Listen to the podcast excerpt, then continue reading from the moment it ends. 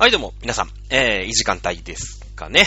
チャドラでございます。私は結構いい時間を過ごしております。えー、ということで、まあね、先週の最後、番組の最後に、まあ予告というかね、えー、しまして。まあまあ、ちょいちょいね、この話題に、いや、触れようか触れまいかってもうね、1ヶ月ぐらいずっと考えて、まあ、ちょっとずつ触れたり触れなかったりみたいなね。まああんまりがっつりっていうのもさ、まあ、というのも、こう、まあね、一応こう、人前でおしゃべりをさせていただくなんてことを考えてるとさ、その、いわゆる、まあ、政治的なというか、ね、宗教的なというか、まあ、そういったことに触れることってさ、とてもこう、センシティブじゃないですか。ね。えー、で、まあ、1ヶ月ぐらいね、どうしようかな、しようかな、とか、まあ、いろいろ考えてたんですけど、まあ、別に、なんだろうね。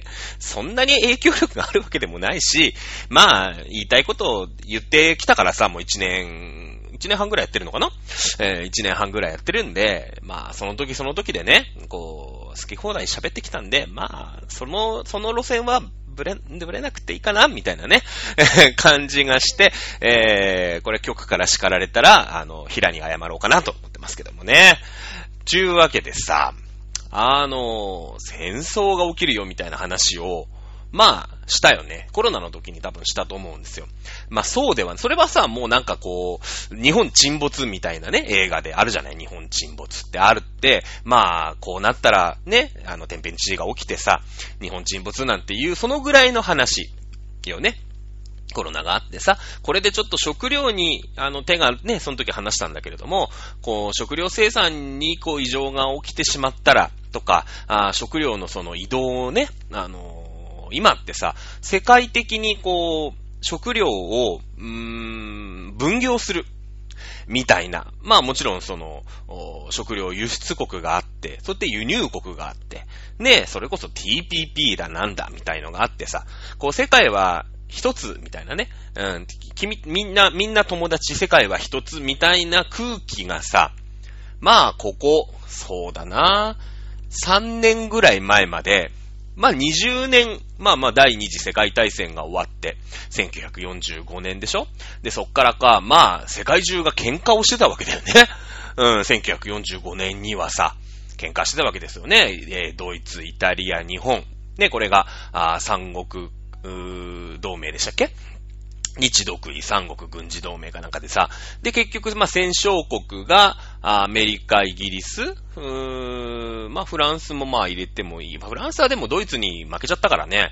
まあ、戦勝国じゃないな。まあ、イギリス、アメリカ。で、まあ、一応、日本がアメリカに負けたから、中国がね、えー、あまり日本が負けたもんだから、日本と戦争してた中国は一応勝ちみたいな。で、最後の最後に、えー、ロシアがね、ロシアというかソ連ですけども、まあソ連がさ、あちょっと絡んできて、まあまあ、その、日、に、じゃあ、米ソでね、こう、でっかい国ですから、でもあんまり仲良くないわけよ。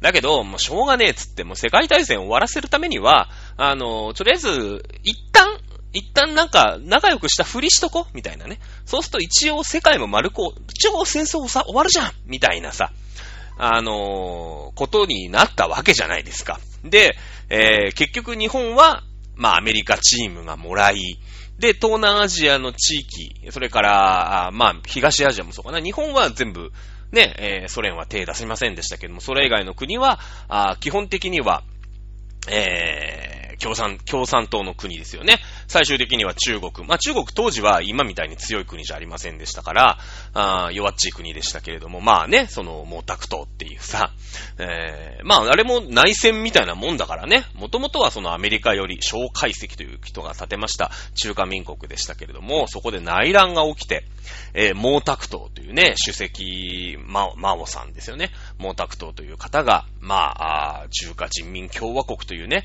その、まあ、共和制という、まあ、名ばかりの えー、共和制。まあ、当時は共和制をね、こう、なんか人民のための、みたいなね、ソ連を親玉にして、ああいう国になりたい、みたいので、まあ、内戦を起こしたわけですよ。最初はなんかもう、ね、IS みたいなもんですよ、中国の中で言えば。ね。えー、ですけれども、この、毛沢東という人はね、戦争の天才なんですよね。うん、戦争の天才なんですよ。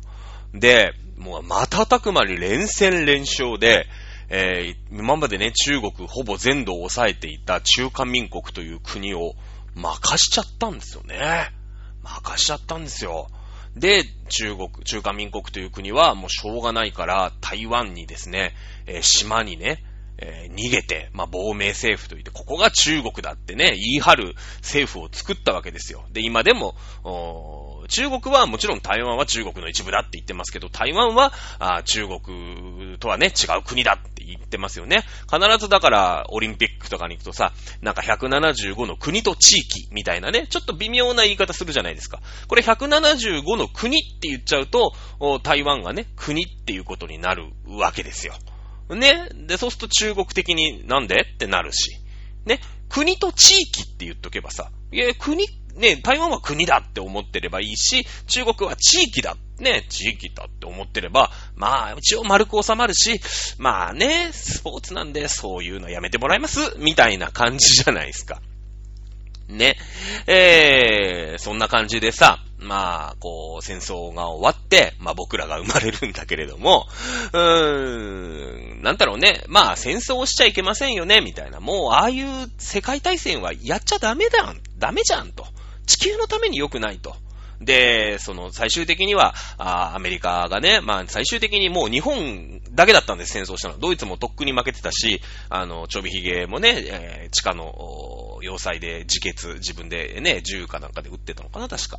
あの、イタリアのなんてもう、イの一番に負けてますからね。イタリアなんかあの、フランスに攻め込もうとしたんですけど、あの、フランスとの国境線がですね、まあ山岳地帯、岩山なんですよ。日本ってさ、山岳って言っても、なんて言うんですか？まあなんか森にが生い茂ってるみたいな山岳のイメージじゃないですか。日本の山々ってこう。ね、まあ緑のイメージですよね。緑のイメージじゃない。山って言うと。ね。だけど、もう、海外のね、まあヨーロッパとかの、うーん、山って、まあ中国とかもそうなんだけど、基本的に灰色なんですよ。もしくは白ですね。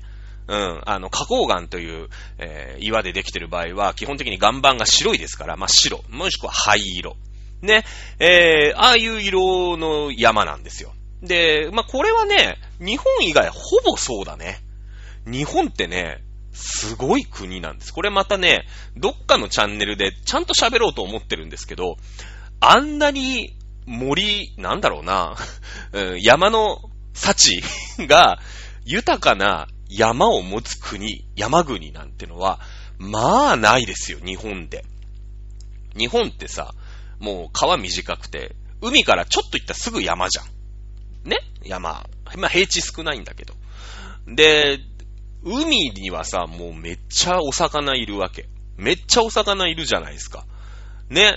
で、山行ったらさ、山の幸、ね、キノコから、タケノコから、まあそれこそ、えー、鹿だ、イノシシだみたいなことになってるでしょ。こんな国はね、ないんですね。これ、あの、ちょいちょい僕喋ってますけど、日本ってめちゃめちゃ豊かな国なんですね。えー、なんですけれども。で、海外に行くと、山あるんだけど、灰色なんですね。は、ハゲ山というか。別にハゲ山ってのは木を切っちゃったからハゲ山になっただけで、もともとハゲなんですよ。あの、岩山なんですね。完全に。で、岩山に雨が降っても、岩だから、その、トゥルーって流れてきちゃうじゃないですか。で、日本、日本ね、日本はこう、木々、森の山だから、不要土って言って落ち葉がこう、どんどん溜まるわけよ。そうするとこう、それが腐ってさ、ね、微生物が分解して、すごい栄養がいっぱいあるわけ。まあ当然木が生えてるんだから、栄養がめちゃめちゃ入るわけよ。で、それに雨降ります。で、そうすると川にその栄養分が流れ出します。で、その川が、まあ、海というかね、海にこう、流れるわけじゃないですか。そうすると、海に栄養がいっぱいになるわけよ。その近海、日本近海にね。で、日本近海に栄養があるってことは、植物プランクトンとかさ、それを食べる動物プランクトンとかさ、で、それを食べる小魚とかさ、それを食べる大魚？中魚とかってが、まあ、住みつけるよね。養分がいっぱいあるから。なんで、あのー、まあ、お魚がいっぱい取れるわけですよ。だから、豊かな山があるところには豊かな海があるわけですよね。日本って。超いい国なの、日本って。実は。実はね。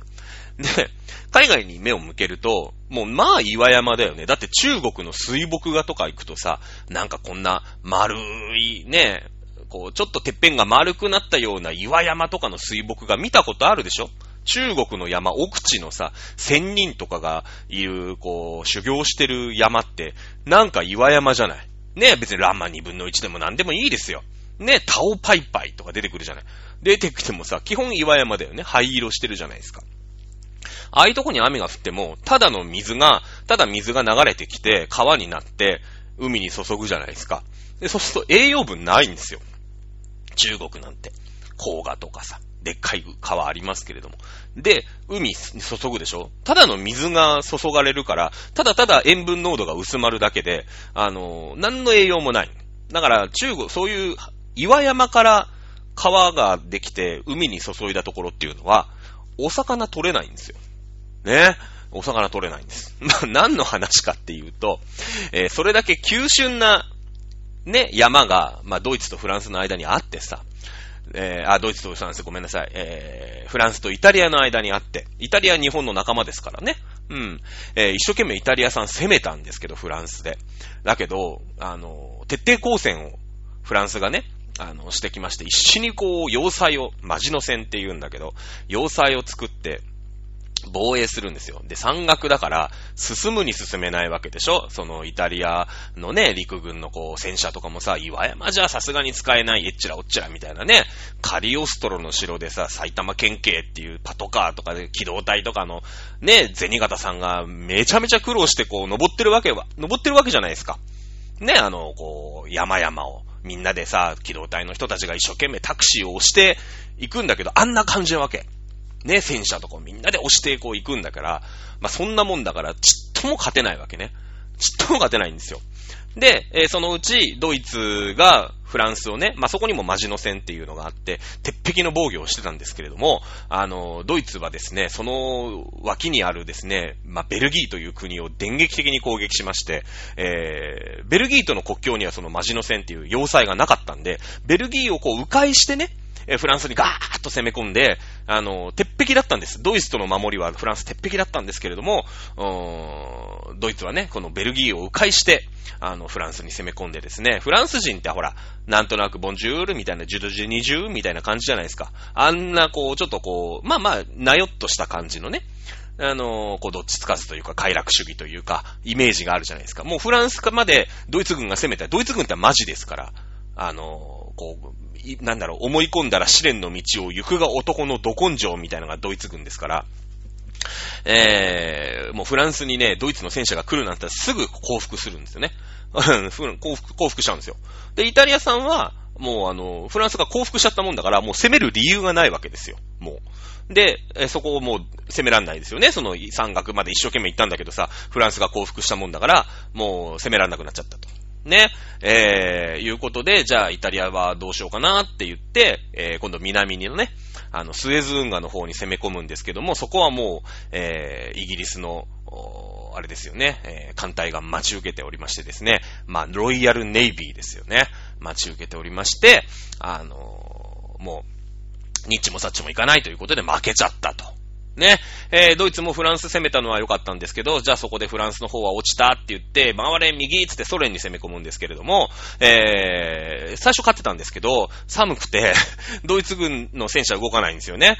で、冬になったら、まあ、ロシアの戦車は冬でも動くようにできてますから、どんどんどんどん負けてって、ドイツも負けちゃったと。ね、えー、ここまで第二次世界大戦の簡単な解説ですけどね。難しい話でしたけども、あのー、簡単に解説しましたけども。ね、そんな感じでさ、まあ今戦争が終わって世界は一つみたいなことに流れていたんですけど、ここ5年ぐらい、ね、えー、ちょっと顔を、こう流れが変わってきて。まあ、きっかけはね、やっぱり安倍さんと、まあトランプさんでしょうね。どっちかっていうとこう、日本大好き。たいなね、アメリカファーストだったり、まあ、日本のね、えー、もう、しっかり戦っていこう、みたいな、こう、なよってしてるんじゃなくて、一本芯の通った、あ、あ、もちろん問題もいっぱいありますけれどもね、トランプさんとか安倍さんにもね、いっぱいありますけれども、やっぱり、そういう考えをお持ち、お持ちの、お二人が、だって世界第1位と世界第3位の国。に、の、ナンバーワンについたわけですよ。ねえ、ー、そこでまあ、あちょっと潮目が変わってきた。感ありますよね。そして、まあ今回のコロナ騒ぎ、もうちょっと自分の国大事にしようよ、みたいなね。えー、今まではその、中国のね、野菜とか、まあ、加工品とか安くていいよね、なんて言って、じゃあそういうところで作ってもらったら、世界的にすごく効率がいいじゃないか。で、じゃあ農産物はオーストラリアとアメリカに任せよう、フランスに任せましょう、みたいなね。えー、工業製品はその代わり、えー、日本とかね、えー、まあ、韓国、中国、うん、まあ、その辺が作ったらよろしいんちゃいますの、みたいな、こう流れだったんですよ。でも今はね、えー、ちょっと照明が変わってきまして、実は、実はですね、第3次世界大戦というのはもうこの2年ぐらい、1年ぐらいからですね、スタートしてると言っても過言ではないんですね。えー、現代の戦争ね、えー、戦、戦車が出てきました。歩兵さんが出てきました。ドンパチドンパチバキューンっていう戦争では実はなくて。まあその戦争も実は起こる寸前だったんですね。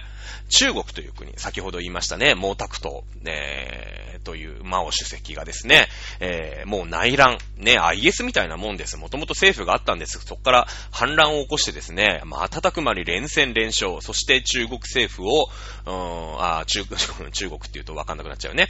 中華民国の政府を台湾に追いやってですね、俺らが中か人民共和国だというね、えー、共産主義の国を建てました。まあ、マオ主席ね。この人、戦の天才だったんだけど、政治は本当にバカなんですね。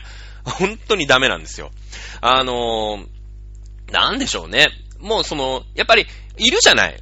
信長の野望とかでもさ、すげえ強えんだけど、政治力とか、その、統率力とかもめちゃめちゃダメみたいな。もう戦わせたらすげえ強えんだけど、その内政やらせたりとかさ、畑作らしてみたりとかすると、もうあと、こう交渉したりとかするのすごい苦手な人っているじゃないですか。ね、まあ実際、実際の生活でもいますよね。超武闘派なんだけれど、頭悪いみたいなやついるじゃないですか。このね、毛沢東という人は、まあ、その、えー、自分がね、えー、戦争、まあ内乱をして追いやったもんですから、まあ一躍有名人。ね、カリスマですよ。だけど、こと戦争がなくて、こう内政というかね、政治の世界にまあ行くわけなんですけれども、この人がまあアホなんですね。えー、文化大革命、ね、えそれから天安門事件、まあいろいろ事件がありまして、まあこの毛沢東という人がもう少し利口だったら、今中国がさ、ぐいぐい来てて、まあ世界第2位の日本を抜いてね、世界がだ、日本が第3位、中国が2位という世の中に今なんとか、えー、戦争から、まあ70年ばかし経ってきたんですけれども、この毛沢東という人がヘマをしなければ、あと30年は早く、えー、中国は力をつけてきたんではないかと言われているぐらい政治がもう徹底的にアホなんですね。毛沢東という人。うん。でもさ、まあやっぱり人民ね、人がめちゃめちゃいますから、あなんとか、えー、立て直してですね、えー、今の地位を築くわけなんですけれども、まあそれで第2位になったと。もう本当にあと30年間ね、じっくりやってれば、もうアメリカとも肩を並べる、もしくはワンチャンもう、アメリカなんか伸びしろないですから、ね、膨らみすぎてても身動き取れませんので、えー、中国がね、アメリカを抜いて、ね、世界の覇権を握れるか、まあ、経済的にはもう握ったでしょう、おそらく。えー、とこまで来たんですけれども、今、その中国っていうのはその一党独裁なんですね。共産党という、う党が仕切ってるわけですよ。ね、えー、今、主席になってるのはですね、え、習近平というね、国家主席がいますけれども、まあ、この人もね、アホなんですよね 残念ながらね、中国の、あの、政治、やっぱり一党独裁だからさ、その、いい時はいいよね、みんながパチパチって言ってくれるんだけど、どうしても暴走するんですよ。まあ日本もそうなんだけどもね。えー、どこでもそうじゃない。やっぱり独裁者っていうのはどっかにね、か、まあ、勢いいい時は、やっぱり早いじゃない。何か決めるにしたって一人が決めて一人がやる、ね、一人でやるみたいな感じで。ね、早いですから、まあカリスマもあるだろうし、いいんですけど、転び出すともうどうにもならない。ね、黙ってれば中国、ね、私たちはまだまだなんでねって謙虚に出てれば、まああと5年後、10年後、まあ、軍事もさ、あの自分たちで原子力の今空母とか作ってるんですよ、一生懸命。まあ、うまいこといかないんだけど、なかなか。ね、えー、そのカタパルト式っていうその飛行機を船からボーンって打ち上げる発射装置みたいなのがあるんですけど、それがちょっとうまいことね、いかなくて、えー、どんどんこう、海に戦闘機が落ちてね、大変なことになってるんですけど、でもそれも、えー、トライアンドエラーでさ、まあ、ゆくゆくはね、えー、当然自分たちで開発するでしょ。ね、5年、10年経てばね、間違いなく強い国になったんですけど、今このタイミングで、えー、世界のなんか、な、強い国の仲間入りしたかな、したんだぜっていうところで、この習近平という人が、1位になっちゃったんですね。トップになっちゃったんですね。この人がまあ、アホなんですよね、またね。黙ってりゃね、転がり込んでくるんですよ。あの、泣くまで待てないんですね。泣くまで待とう、待ってりゃね、ほんと、まあ、習近平さんその時のトップじゃないと思いますよ。まだあと5年、10年後ですから。ね、でも、やっぱりこう、世界2位になってね、その礎をって言って後世まで名が残る、政治家として名が残ると思うんですけれども、まあちょっと仲間入りをして2位になったところですね、まあ習近平さんかなり生きがる人なんですね。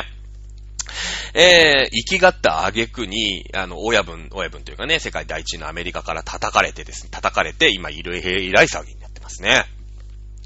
えー、一つはその南沙諸島という、まあ東南アジア、まあですね、東アジアの、うん、ここは中国のものだぞ、みたいなね、のがあるんですよ。まあ日本とも揉めてますよね。尖閣諸島。尖閣諸島の近くに中国の、中国海警局っていう、まあ日本で言うと海上自衛隊かな、海上自衛隊に近いかな。あと、まあ、あの保安、海上保安庁みたいな船が来るんですけれども、えー、こう、日本の領海をね、えー、侵犯しました。ね、そこに入っちゃいけない、勝手に入っちゃダメって言われてんのに、勝手に入ってきちゃうみたいなニュースは、さすがにニュースを見ない皆さんでも少しは、あ、こんなことやってんだな、みたいなのは、ご存知だと思うんですよね。あれ、挑発してるんですよ。なんでか。ね、先ほど言いました、第二次世界大戦の歴史、私、丁寧に説明したのはこのためでございます。えー、まあ、世界のえ歴史の中で第二次世界大戦、世界大戦を繰り返さないようにということでですね、えー、条約が結ばれるんですね。戦争はしちゃいけません。ね、えー、いうことなんです。で、これがね、あのー、これなん、まあ、日本のテレビって、まあ、日本ってやっぱり負けたんですよね。直近の戦争でボロボロに負けたんです。東京焼け野原になりました。まあ、沖縄はもう、だって現地戦やってるわけでしょね、沖縄姫百合の、ね、島、とかでさ、まあ、ちょっと残酷なね、えー、皆殺しにあったりとかしてるわけですよ。ね、硫黄島からの手紙とか、いろんなこう、日米の戦争にまつわる、まあ、まあ、裸足の弦もそうだよ。広島のピカもそうだよね。うーん、あと何ですか？じゃりんこ知恵は違うか？まあいいんですけれども、まあそういう、日本って戦争アレルギーなんですよ。もうあんな思いはしたくないと。ね。あんな思いはしたくないってみんな思ってるんですよ。ねまあ平和ボケっちゃ平和ボケなんだけど。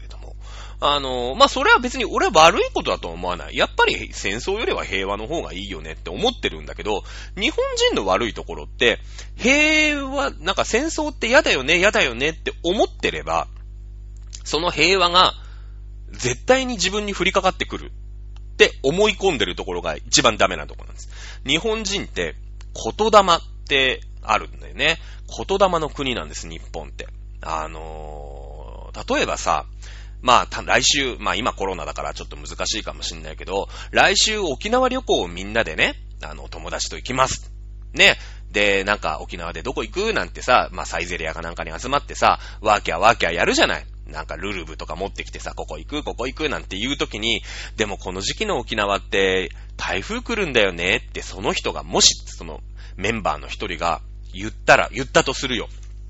まあ、来週ぐらいとかだったら天気予報とかも結構出ちゃうけど、まあ、じゃあ1ヶ月前、ね、えー、とかに、なんか8月の沖縄って台風出るんだよ、台風とかすげえ来るんすよねって言ったら、その人にみんなどういう感情を抱くかっていうことなんですよ。まあ、空気読めない。みんながわちゃわちゃ楽しんでる時に、KY だ。まあ今 KY って言わないのかなっていう判定をしませんか皆さん。するんですよね、日本人って。だけどさ、その、確かにそのみんなが、ね、首里城行っとくとか、チュラ海行っとくとか、ね、ここでなんかビーチがあってとかさ、うーん、わかんないんだけど。ね、まあ、首里城今なんかちょっと火事になっちゃったのかな？わかんないけど、まあ、いろんなこう、どこ行く、ここ行くなんてやってるところに、まあ、台風が来てさ、3日、3日間暴風で、ね、あのー、もう、ホテルから出られません。なんていうことを口に出すと、もしね、万が一台風なんか来ようもんなら、ほらお前があんな時にね、台風が来るなんて言うから本当に来ちゃったじゃないか。言いませんか？言うんですよね。言うんですよ。日本ってね、口に出したことは、現実とリンクするんです。そういう国なんです。で、それが別に、今さ、そうやって僕がね、まあ、極端な例ですけど、例を出しましたけれども、しっくり来たでしょ。僕も日本人だからしっくりくる。もし万が一そんなことを言う奴がいたら、空気読める、みんなが楽しんでる時に空気読めないなって思うし、うん、台風は本当にね、なんかこう、情報で丸がさ、こう、沖縄に被ったら、んだよ、あんね、あの野郎が、んなこと言うから本当に台風だよって、ストレートに言いますよね。よく考えてください。その、ね、何も、まあ、天変地異を起こす力もない、一市民の僕のお友達が、この時期の沖縄って台風が来るんですよね。これ事実ですよね。過去何十年と日本気象台がデータを取ってるわけですから、8月の沖縄なんてのは台風が来るんです。これは事実なんですね。うん。で、確率としては、まあ、2月よりも高いよね。8月ってのは台風来るんです。2週 ,2 週間かに1回ぐらい台風来るんですね。台風来るんです。で、そいつがその言葉を発したことと、実際自分たちの旅行の日程に合わせ台風が沖縄に来てしまうこと。これ、一切関係ないんです。もし、1%、2%でも関係があったら、そいつは神の領域にいる人なんですね。神の領域にいる人です。だって、その、天気がこ、そいつが言葉を発したら、事実になっちゃうんだから。うん。ね。そんなことはないんです。ただのい、ね、まあわかんないですよ。僕の知らないところでそうやって天気をコントロールする超能力的な何かを持ってる人が、この世にもしかしたら一人や二人存在するのかもしれないです。僕は見たことない。少なくとも僕の友達にはいないと信じよう。ね？わかんないよ。僕以外全員その能力持ってる可能性あるけどね。ちなみに僕は持ってないです、多分。うん、多分持ってないです。日本ってそういう国なんですね。だけど、そいつのせいになっちゃうんです。結果的に。あの、その仲間内の中だけですけど。一切関係ないんですね。これ日本人って、あの、よくアメリカとか、まあ外資系の企業とかで契約するときとかに陥りやすい欠点ですよね。うん。もし、例えば、あわかんないですけど、この車を200台よこせ。ね。何日によこせっていう、いう契約をするとするじゃない。日本人そこまでなんですよ。万が一、この車が、えー、届かない時は、違約金を払え、みたいな契約が、まあ今はね、グローバル社会ですから日本人もちょっと賢くなりましたけど、ね、普通の外国の、外国と外国の企業との取引だったら、絶対言ってくるんです。何月までにね、車を、じゃあトヨタ車を何台、ね、100台あなたに売ります。で、もし100台届かない時には違約金を払え。これが日本人ね、あの、契約書に書けないんですよね。うん。だって、そんなことを口にしてしまったら、何か事件が起きて、車が届かないかもしれないじゃない。って日本人は思うんです。日本人は思うんです。口に出しちゃいけないんです、日本って。言葉の、言霊の国なんで。ね。えー、まあまあちょっと横道にそれましたけども、憲法第9条みたいなもんです。平和平和って言い続けていれば、きっと平和が訪れる。ね。えー、万が一、そんな戦争なんてのがね、を、もし敵が攻めてきたら、えー、日本は、ね、攻めてきた時には、あ軍隊があって、それを追い払うことができるって書いてしまったら、それを言葉にしてしまったら、本当に敵が攻めてくると思うんです。だから憲法第9条を改正するっていうと、そんなことをしたら戦争が起きるっていうわけのわかんない反論をする人が出てくるんですね。出てくるんですね。そうなんです。ただし、よく考えて、ね、今の感じ。中国は自分たちがね、まあ、尖閣諸島もそうですよ。あれは中国のものだ。日本のものなんですよ。最近なんだからだって。中国という国が、そもそも中華人民共和国なんてまだ70年しかできてないんですから。そんな国が中国固有の領土だなんて言っちゃダメなんです。そもそもお前の国はまだまだ若いと。70年前のことで、まあ日本がね、なんか不法に占拠してるとかならわかる。うん。まあ、香港もワンチャン許そう。ね、今香港も大変なことですよ。香港は香港で、その地理的には、地理的には許すけど、その中身ね、あの、国家安全保障法っていうのに関してはまた、今日は長くなったから来週以降に喋っていこうと思いますけれども、ね、今日は前段みたいなもんですから。うん。ね、中国がそうやって攻めてきた時に、ね、日本は軍隊で日本の領土を守るって書いてないんです。だから、日本は海上保安庁しか出てない。海上保安庁の船と、ね、えー、まあ、日本の海上自衛隊の船だったら、防衛力はね、そうだね。どのぐらい違うかって言ったら、まあ、今の最先端の武器と、もちろん海上保安庁も最先端なんだけど、やっぱできることが限られてるでしょ。警察だから。うん。警察だからさ、あの、やれることも限られてるわけですよ。そうね。まあ、戦国時代と、まあ、日清戦争とか日露戦争ぐらい？わかりづらいね。うん。まあ、日露戦争と第二次世界大戦ぐらいのレベルの差はあるよ、きっと。全然。うん。ね、そのぐらいのやっぱ海上保安庁ってのはやっぱり限界があるからさ。でもそれでも身を粉にして尖閣のね、とこにこう中国の軍隊が来るわけですよ。もうミサイル艦とか来てるの。でも中国のさ、沿岸とかにはもうミサイルが尖閣の方向いて、向いてんだよ。もう、習近平がポチッとなって、全国の女子高校生の皆さんつってポチってやった瞬間に、海上保安庁の船なんて一瞬でもう塵となりますよ。木図となります。分かってんの。もうそんなところに、そんなところで中国のせね、船が来て、はい、入るんじゃありませんって言ってこうずーっと警告してるんですよ。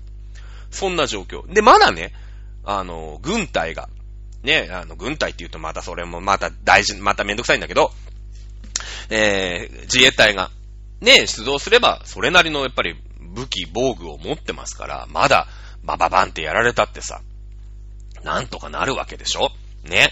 えー、まあそういったところで戦争が今始まりつつあるという局面だということは理解していただきたい。ね。えー、そして、えー、新しいこの令和の戦争というのは情報戦です、実は。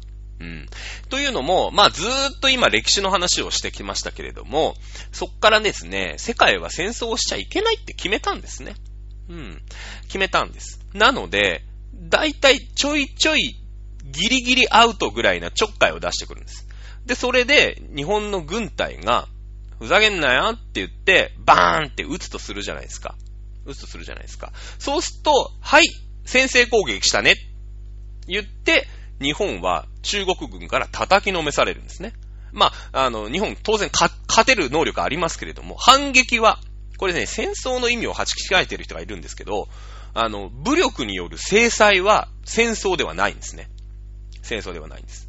もちろんね、あの、人と人が戦うわけですから、大きく言えばそれは戦争なんですけど、それは許されない、えー、戦争なんで、報復としての、ね、えー、対処する意味で何か武力放棄が起きた時に、それを対処する時に武力を使うのは、これ戦争と言わないんですね。なので、まあアメリカもさ、えまあまあ湾岸戦争って、あれはね、もちろんそりゃ戦争なんだけれども、イラクという国がクウェートという国に勝手にね、侵攻をするわけで、侵略をしていくわけですよ。それは許さないよ、ねって言って、アメリカ軍が、まあ日本軍もそうですけれども、日本の自衛隊もそうですけど、言ったのが湾岸戦争ですよね。戦争なんですよね。あれは戦争ってなら、戦争ではないんです、実は。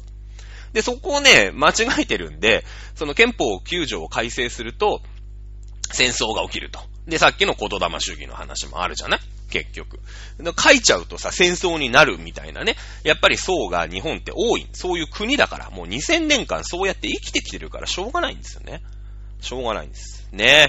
で、えー、ちょいちょいちょっかいを出して、中国は、こう、日本が先制パーンチってやるのを待ってる。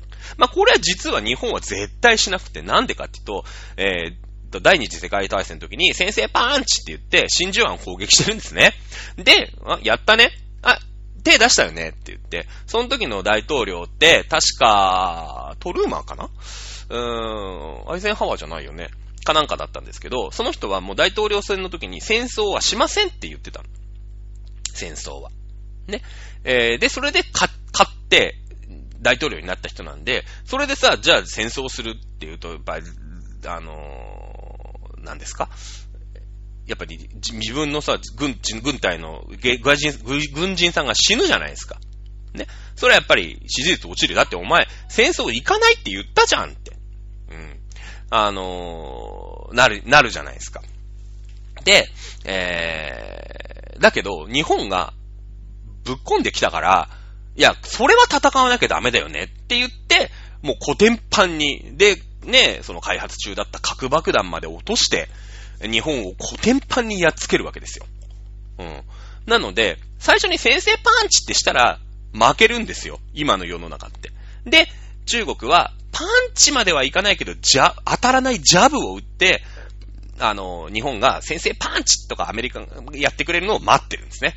その状態です、今。本当に。で、そのジャブも、ちょっと、ちょっと最近ね、かすりつつあるのよ。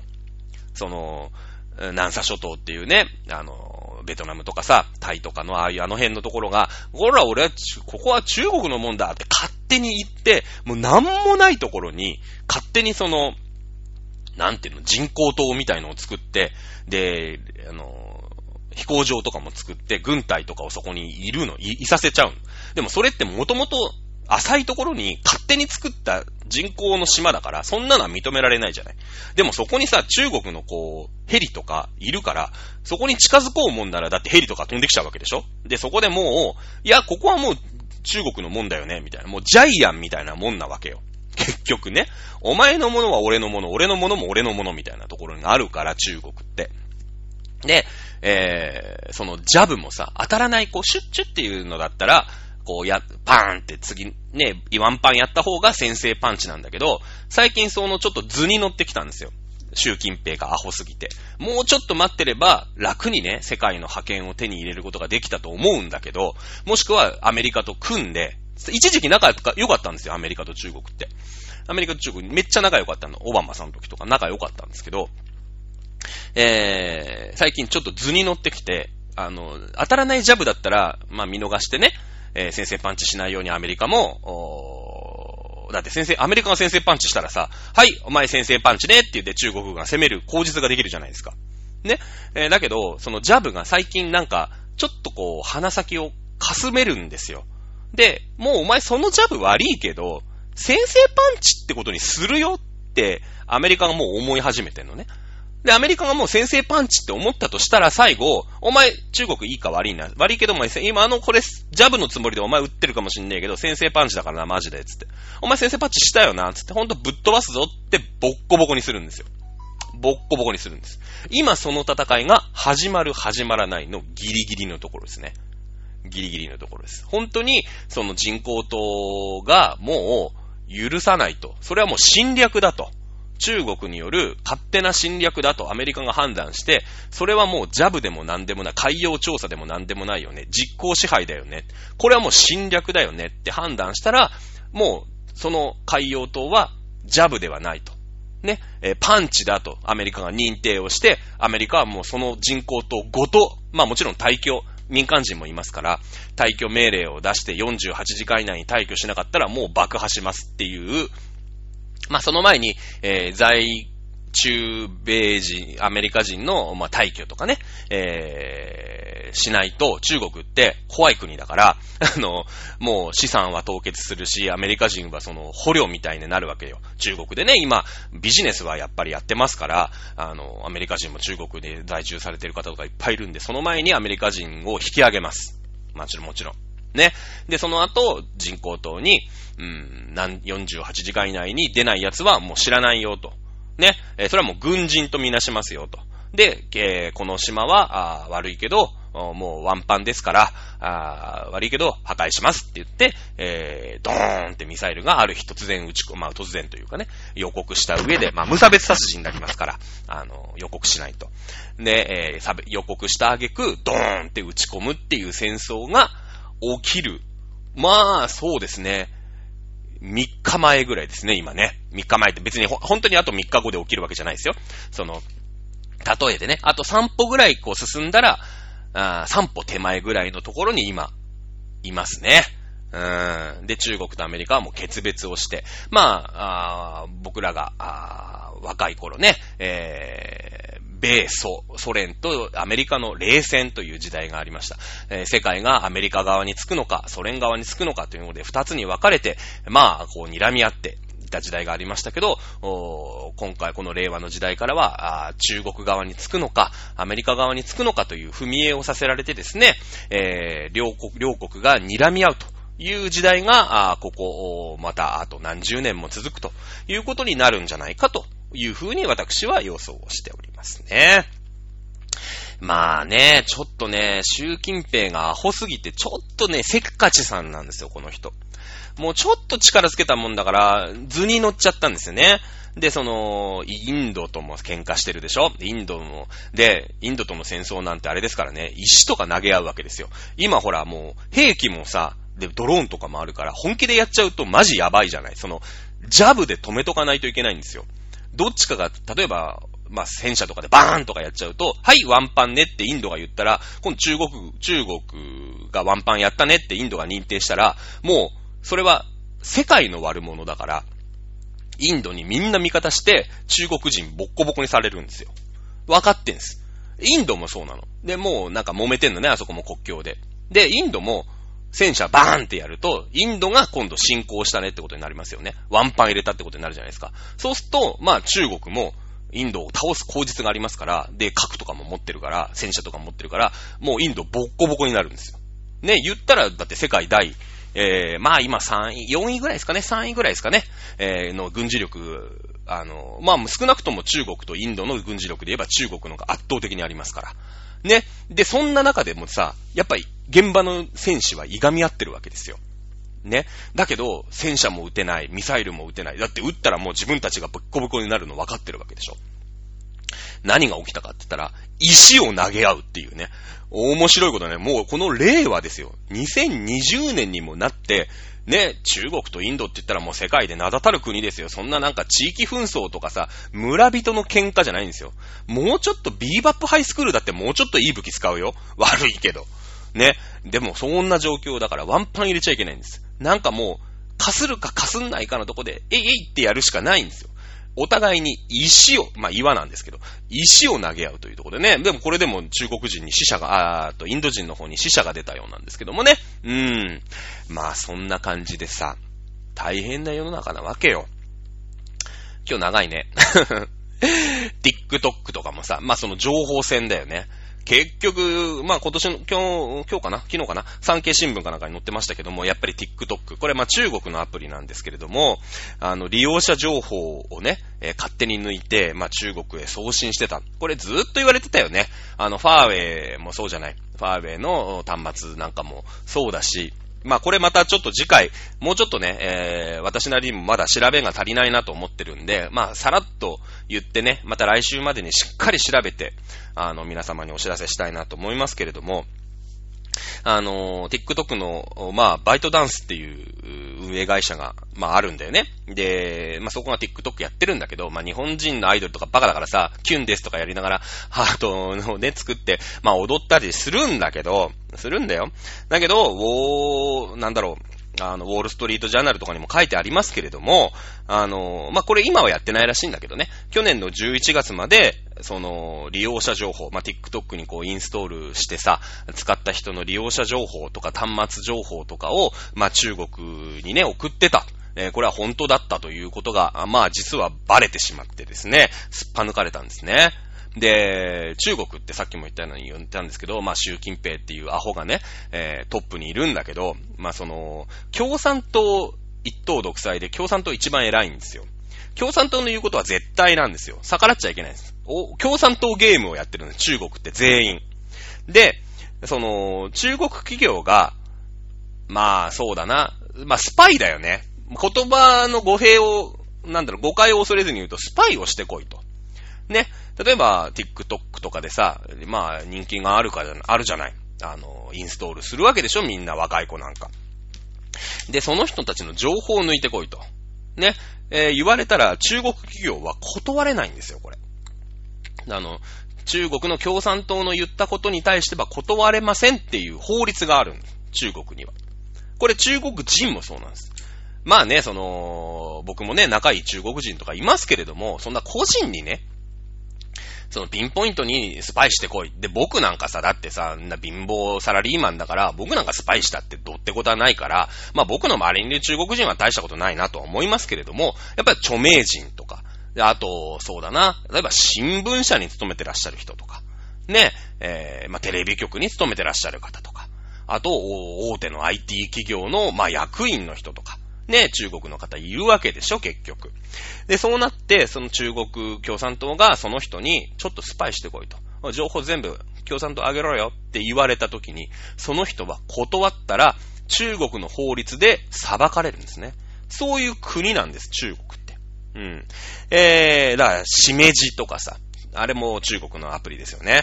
えー、だから、どういう文字をこう、ね、あれ文字入力アプリだから、文字をね、こう、送ったかなんていうのは全部もう抜かれてるんですよ。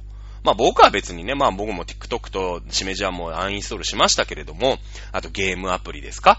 あの、クレジットカードでね、なんかガチャ引いて課金だなんて言ったら、クレジットカードの情報は全部共産と言ってますから。うん。意外に怖いんですよ。あの、その、中国もさ、最近ちょっと習近平が言って、化けのガンが剥がれるアホだから、あいつは。いいんですけれども、あの、N システムってあるんだよね。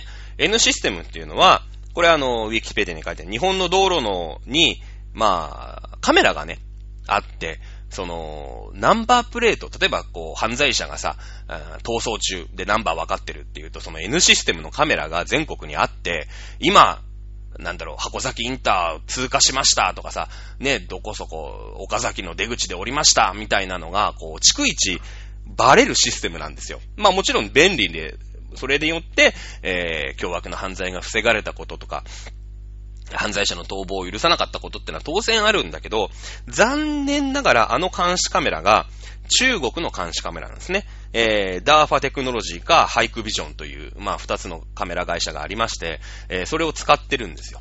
で、えー、これはもうなんで分かったかっていうと、この間その、中国の大手5社、ね、えー、ファーウェイもそう、ね、えー、ダファテクノロジーもそう、ハイクビジョンもそう、えー、その他 2, 2社もね、アメリカはもう一切取引しませんっていうのを決めて、まあ、調べたらそういうことが分かった。日本も使ってるんです。だから、まあ今ね、こんな状況だから、TikTok と一緒で、まあ TikTok も去年の11月までやってたら、やってて、それ以降はやってないらしいんだけどね、そのデータを抜いたりするのは。で、今、その、DARFA と、まあハイクリジョンやってるかどうかわかんない。僕はちょっとそこまで取材できてないんだけれども、実、だから実は、その日本のさ、例えば総理大臣官邸の車、あるよね。安倍さんが乗って、こう、公務に行く時の車とかさ、天皇陛下が、なんとか、葉山御用邸に行く時のナンバーってのは決まってるわけじゃないだって。持ってる車が決まってるわけだから。そうすると中国共産党は実は、あ、安倍さんはここにいるんだ、ふーんって、バレてるんですよね。バレてるんですよ、今。バレてるんですよ。別に僕の原付のね、ナンバー分かったところで、ああ、深井はここにいるんだって、中国共産党にメリットないでしょ、だって。うん。ね？ない、ないでしょ。あ、今日あいつは業務スーパー、金町の業務スーパーに行ってるんだって中国共産党知ってもさ、その労力で得られるプラスないじゃん。ない、ないんで、僕はどうでもいいと思いますけれども、でもさ、首相がね、えー、こう、のこ、どこに、今、あ首相官邸に帰りましたとかさ、ね、えー、長田町にいますよとか、なんかどっかにね、その北海道にいるとかっていうのは有用な情報ですよね。だって、えー、ピンポイントでさ、バーンとかってミサイル撃つときにさ、安倍さんぶっ飛ばそうと思って撃っても、安倍さん北海道にいたらダメでしょ？ね、そういうのみんなバレてるんです。実は。実はバレてるんです。ね、えー、そういった感じでですね、今いろんなところでこう、中国と、まあ、中国をまあ中心とする陣営、そしてアメリカを中心とする陣営ということで世界が二つに分かれようとしているところでございます。日本はね、えー、今のところ、うーん、アメリカ側に、えー、つくし、僕もつかなきゃダメだと思ってますよ。もうその自由をね、愛する人たちだってそのさ、まあ日本はそれを犯罪に使ってるけれ、から、まあそんな悪いことはしてないとは思いますけれども、そんな監視社会でさ、言いたいことも言えないわけですよ。日本みたいにね、テレビつければ安倍がどうだってずっと言ってるでしょコロナでね、安倍はほんとアホでどうにもなんないって、ずっと言ってるけど、あんなことを中国でやったら一瞬で逮捕ですからね。うん、別にその、えー、ワイドショーで、あの、安倍さんの批判をすることがいいって言ってるわけじゃない。それは、たまたま安倍さんなだけで、ね、あの、安倍のマスクどうなのみたいなさ、もう中国共産党がやってることを、ちょっとでも批判したらすぐ逮捕ですから。ね、そんな世界になってほしくない。私はね。ということで、えー、この番組でもね、まあ、ちょっとね、やっぱ政治的な話になるんで、あのー、1ヶ月ぐらいちょっとね、まあ、なんとか大ごとにならずに収束、収束してくれればいいなって思いながらいましたけれども、いやー、もう無理だね。世界は、まあ中国が、まあね、中国をこう、中心とする国っていうのが、どのぐらい参加するのか。ね、えー、ソ連には、あまあ中国もそうだったし、うん、東のね、東ドイツなんかもそうだよね。で、えー、ああいうウクライナとかさ、ああいう国たちも全部味方についたわけでしょ？ね、えー、ワルシャバ条約機構、NATO、北大西条約機構なんていろいろあったわけだけれども、まあその中国が孤立で中国対世界という世界になれば、中国もちょっとおとなしくなるかなと思うけれども、中国に味方する国っていうのも今後出てくるかもしれないんだよね。中国がお金をいっぱいばらまいて、ね、そのアフリカの国とかを味方につけようとしてます。そして、さっきも言ったんだけれども、東ドイツなんていうのは、もともとソ連のね、支配下にある国でしょ？だから、ドイツと中国って意外と仲いいんですよ。だって、その、ドイツの半分はさ、もともと東ドイツっていう共産圏ね、中国のお友達みたいな国だったわけ。で、今の首相のメルケルさんという、まあ、女性のおばちゃんなんですけど、その人は実は東ドイツの出身なんですね。若かりし頃、まだ、だってメルケルさんになってる50、60ぐらいだと思います。ちょっと調べりゃわかるけど、調べてないけどさ。なので、幼少期、まだだって、ドイツの壁、ベルリンの壁崩壊してから、まだ、そうだよね、30年ぐらいでしょだから、メルケルさん若い時は東ドイツなんです。だから若かりし頃教育の時は共産主義の教育を受けてるんで、中国の考えてることを理解できるんですよ。やっぱり若い時に教育を受けてるから。そうするとやっぱり、こう、一国の首相にまでな、登り詰めてさ、えー、今ちょっと中国ってなんかみんなアメリカとかに睨まれてるけど、いや、私は中国の考えてること、実はちょっとわかるわみたいなことを思ってるかもしれないわけ。